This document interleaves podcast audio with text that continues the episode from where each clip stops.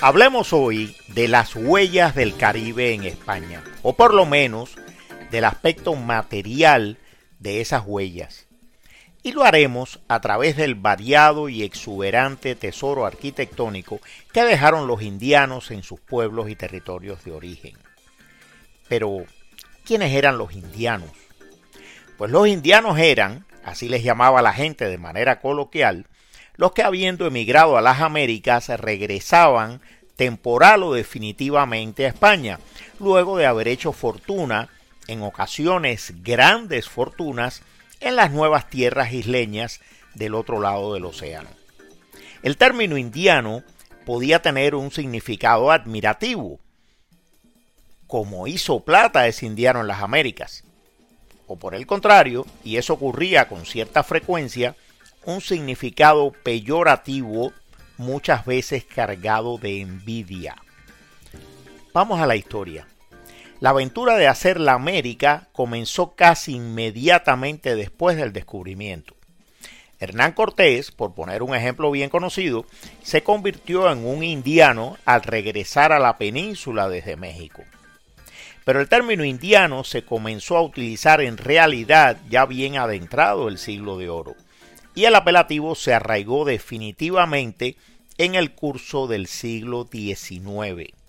La frase del político y escritor español Rodríguez Castelao, el gallego no pide, emigra, es aplicable en justicia a una buena parte del pueblo español de aquellos años y no solo a los gallegos. Pero creo que ya es tiempo de decir que de la gran cantidad de españoles que emigraron entre el siglo XVI y el siglo XX al Caribe, solo una pequeñísima fracción de ellos levantaron realmente una fortuna, y de estos no todos regresaron al terruño de partida.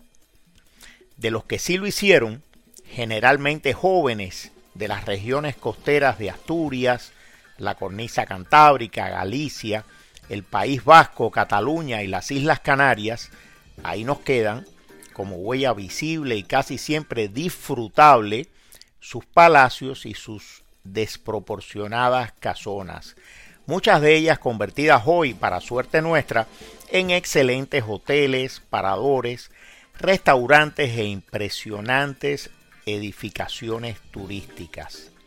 Detrás de la Barcelona de Gaudí, quien no conoce la Sagrada Familia o el Palacio Güell, por poner solo un par de ejemplos, están las riquezas, los sueños de grandeza y el mecenazgo de, entre muchos otros, Eusebio Güell y José Cifré y Casas, indianos ambos que levantaron sus inmensas fortunas en el Caribe.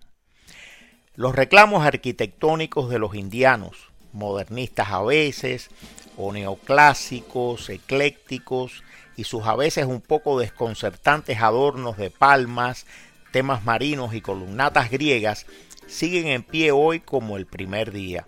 Pienso, por ejemplo, en el templo expiatorio del Tibidabo, en la Escuela de Artes y Oficios de Vigo o en la Quinta de Villanueva en el pueblo de Colombres.